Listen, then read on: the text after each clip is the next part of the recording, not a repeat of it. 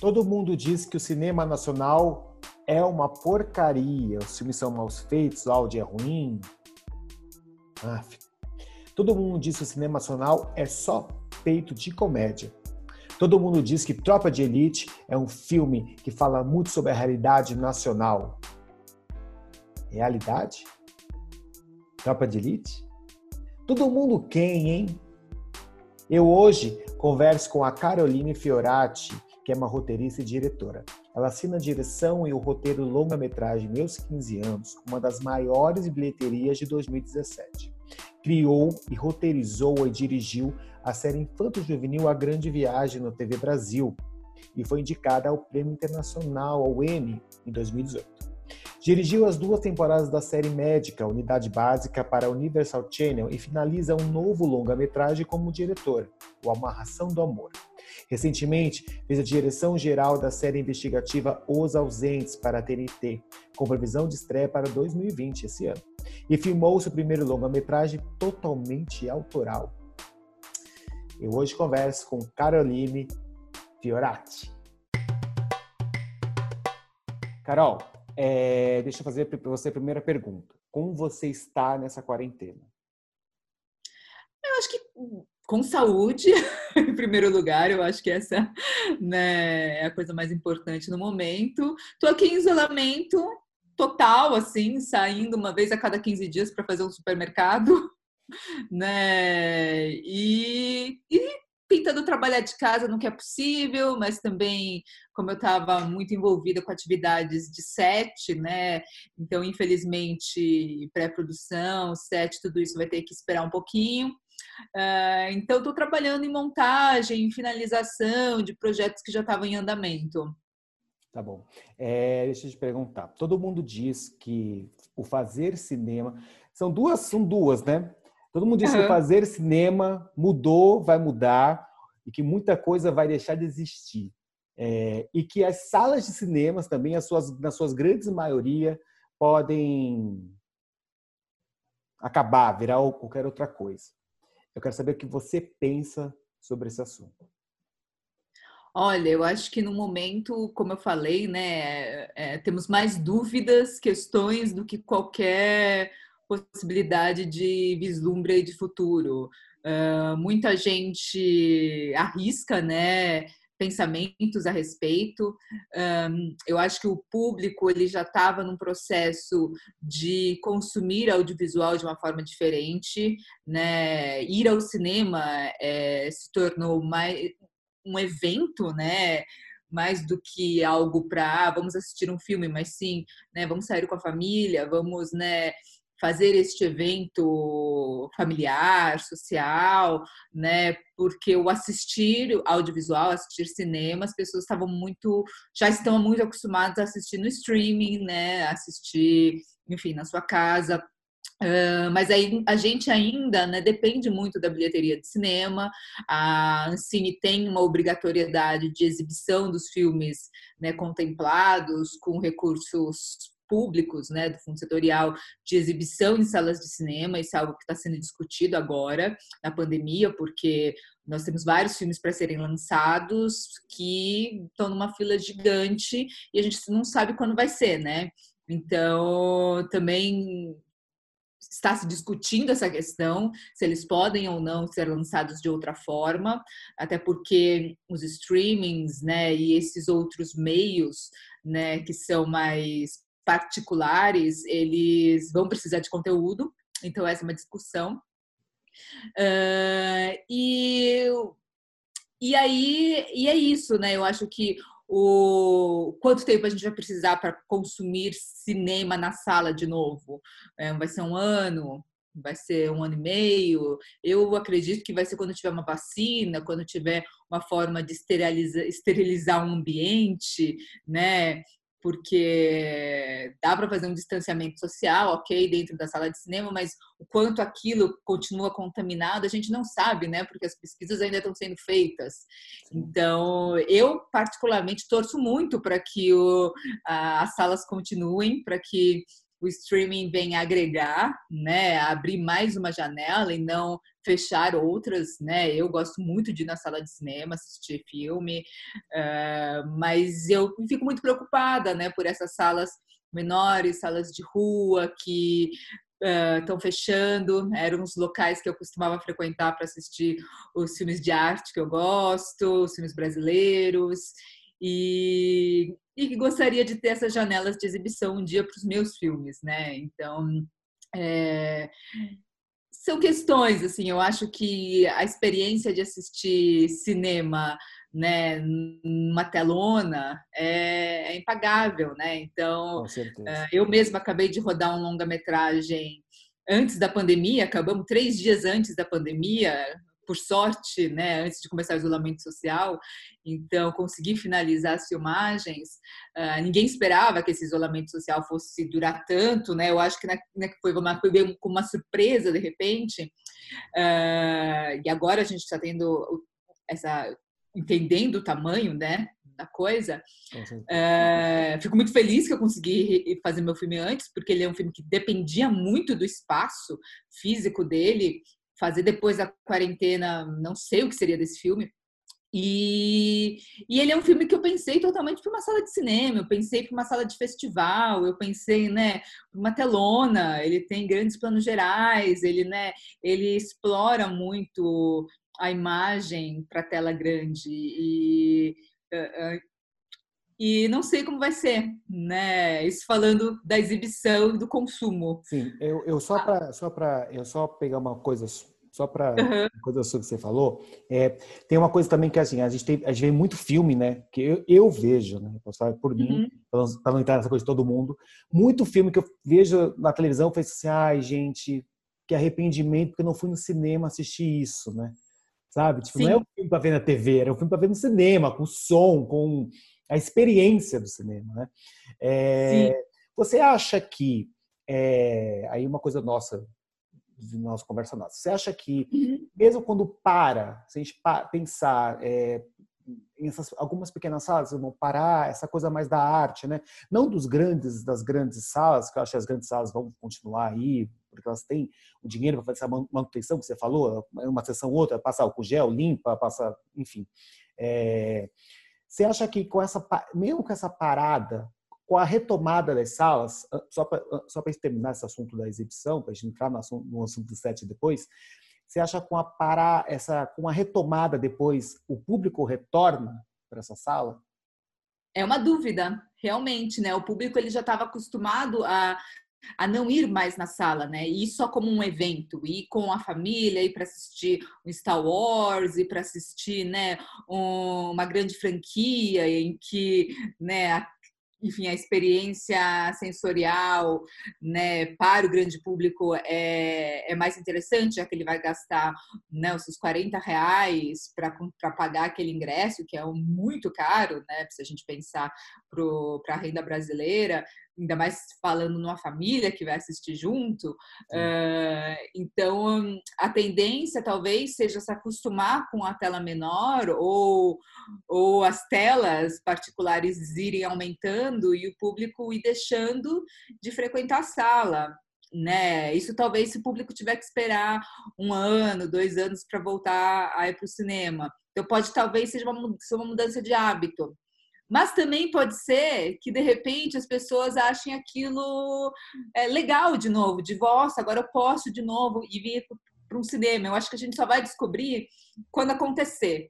Né, o, o efeito do, desse isolamento de consumir né, audiovisual Uh, separado dos outros, né, sem ser esse, essa experiência conjunta, mas uma experiência mais individual, de grupos menores, se isso vai ser algo que vai uh, ser suficiente né, para o público, ou se ele vai querer mesmo ter essa experiência, continuar tendo essa experiência do compartilhamento né, social dessa experiência cinematográfica.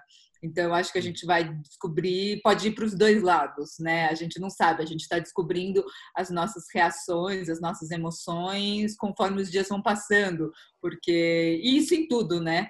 A gente está tá todo mundo se redescobrindo, as famílias estão se redescobrindo no mesmo espaço físico, o trabalho está sendo eh, reorganizado, então coisas que a gente nunca imaginou, a gente está passo a passo descobrindo e redescobrindo elas, né?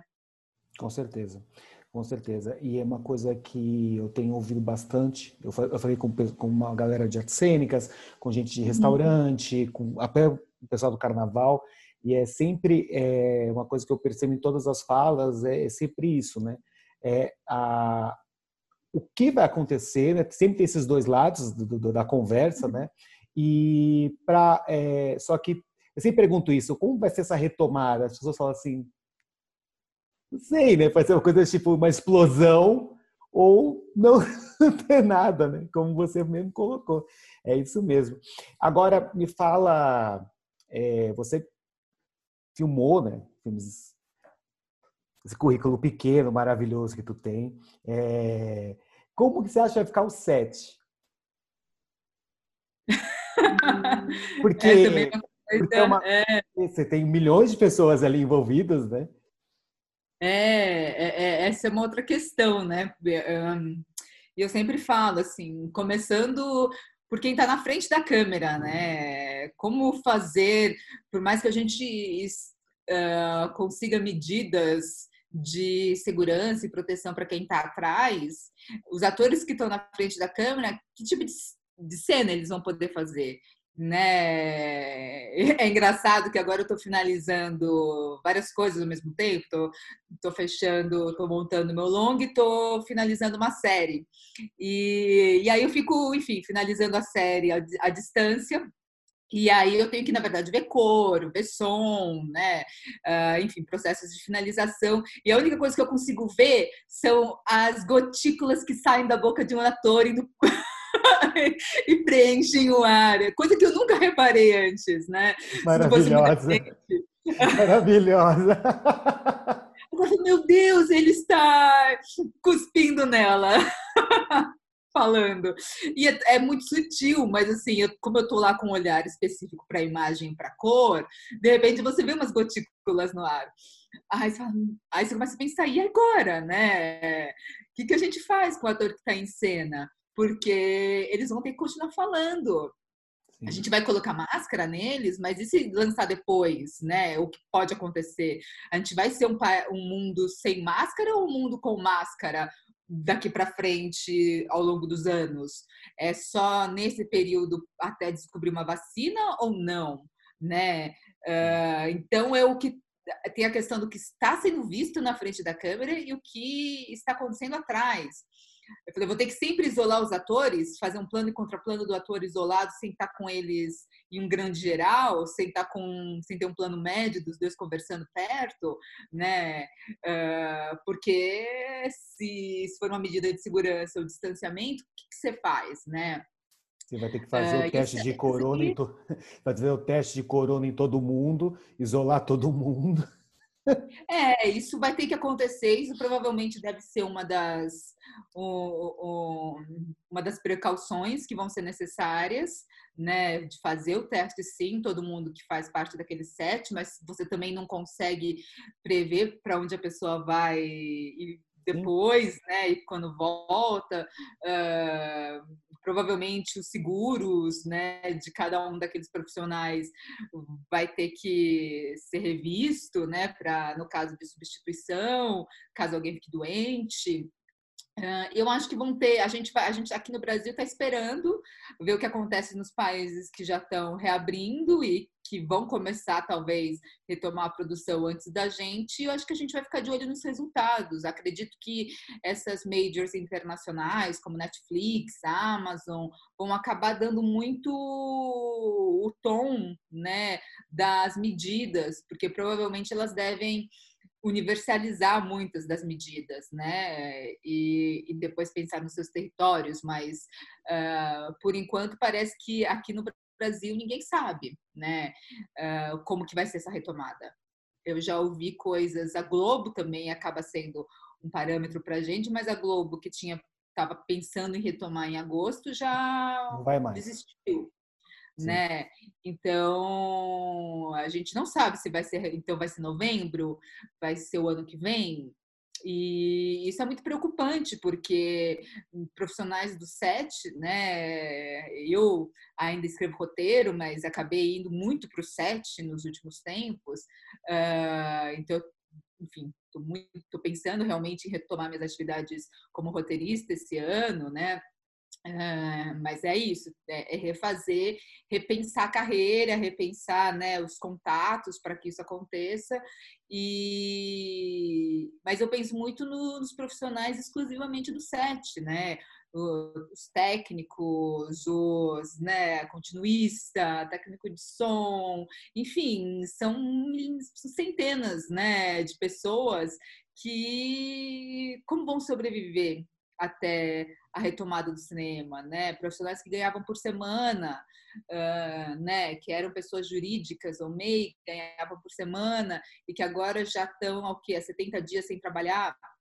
Então é. Carol, só para só para só para assim é, quem está assistindo entender quantas estamos falando de quantas pessoas mais ou menos porque eu sei que é muita gente uhum. e a gente não tem ideia quantas pessoas para fazer um filme estão envolvidas nesse filme, assim?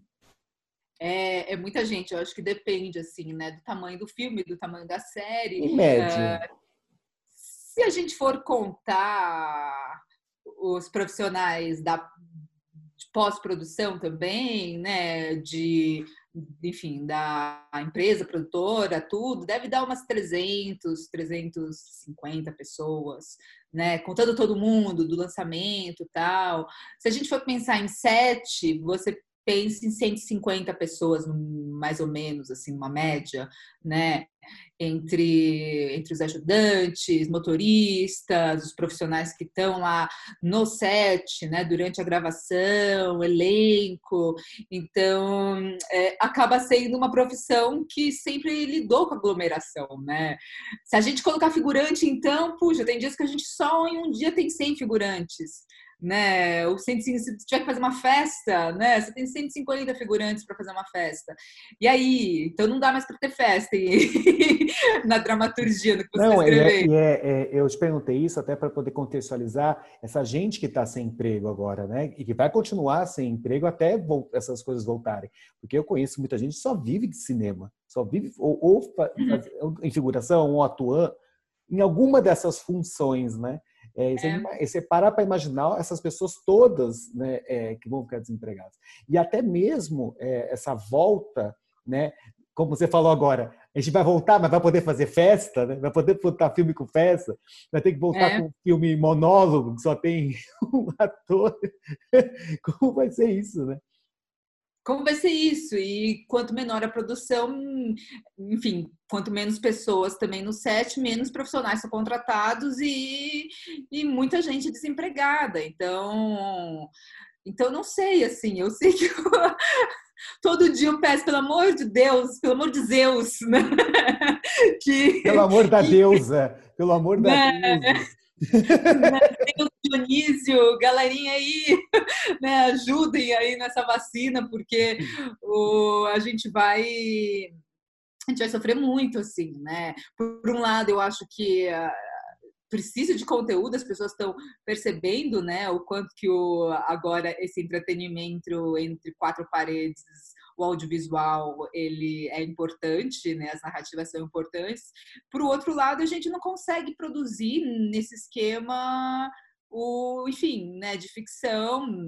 Eu vejo muitos muitos produtores de conteúdo, como Porta dos Fundos, Embrulha para Viagem, né, que fazia ficção para a internet, se virando, fazendo ficção, aproveitando né, a linguagem que a gente está vivendo hoje aí do, das redes de comunicação, né?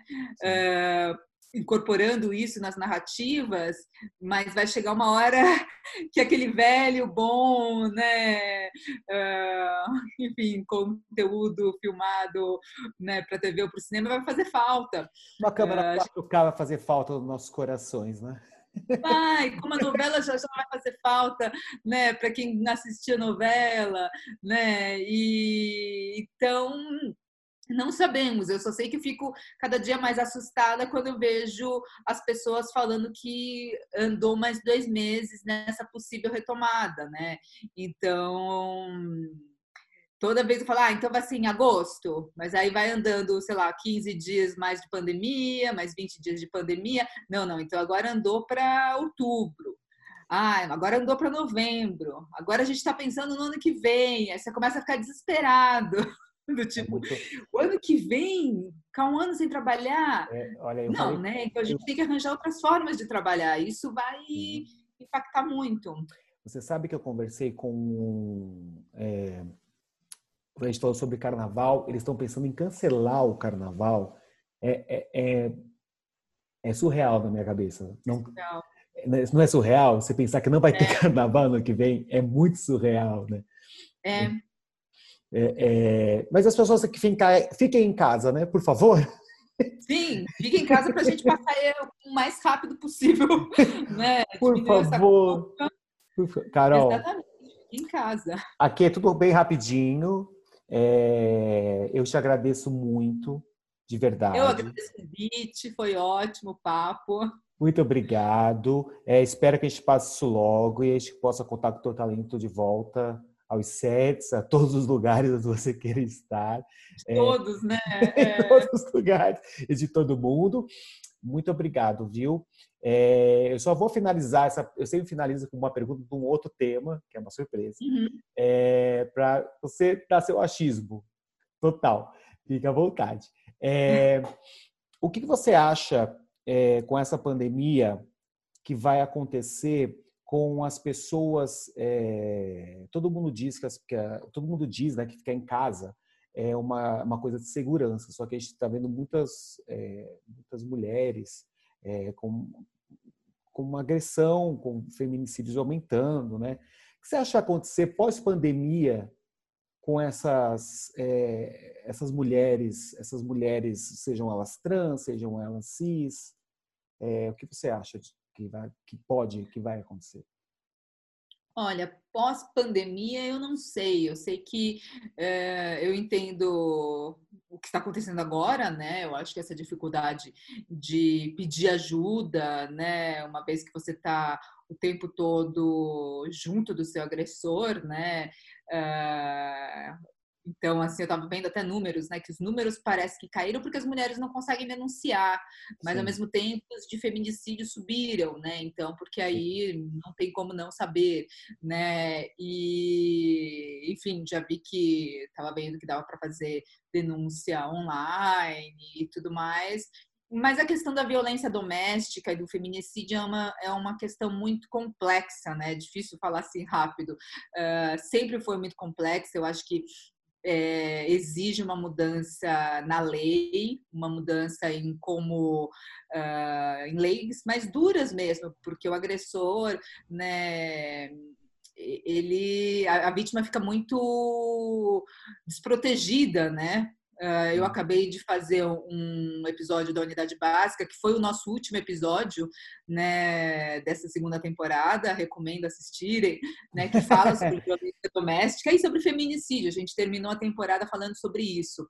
E e, e, realmente a vítima fica desprotegida, porque mesmo com uma medida protetiva, o, é, é até o, o marido, o parceiro, né, não dá nem para falar parceiro, mas né, a pessoa com quem está junto, o seu agressor, o agressor, ele, né? o, o, agressor, né, for preso, ele não é preso, né? Ele é preso se se você dá um flagrante, Senão, tem que passar por todo um processo. E o máximo que você consegue é uma medida protetiva, que fala, um pedaço de papel que fala fique longe, mas o que, que garante que ele vai ficar longe? Isso né? que eu ia né? falar, é isso mesmo. Então é, é muito complexo, assim. Eu acho que não vai, pós-pandemia, pré-pandemia, não vai mudar. Eu acho que enquanto a lei não mudar e, e os mecanismos de aplicar a lei não mudarem, eh, vai ser muito difícil para a vítima conseguir né, uma saída, ainda mais mulheres periféricas, que têm filhos para cuidar, que estão longe das suas delegacias, né, delegacia da mulher, que não tem o dinheiro para ir até uma delegacia da mulher pedir, pedir ajuda, enfim, são, são tantas questões né? E questões muito complexas que afetam principalmente né, a população mais periférica, né? Mulheres com menos recursos, mas também afeta outras classes, enfim. É... E eu acho que tem muito a ver com essa questão, com a questão da lei e o mecanismo de, de funcionamento. Obrigado, amiga. muito obrigado, viu? Um beijo para ti, viu? Obrigada a você, Betinho. Eu que agradeço. Tchau, tchau. Tchau. Que bom que você chegou até aqui. Adoramos a sua presença. Se curtiu, assina o podcast que toda semana tem um programa novinho te esperando. E também dá um pulinho lá no YouTube, se inscreva em nosso canal. É o Sanatório. E também pode procurar por Todo Mundo Quem. Obrigado e até a próxima.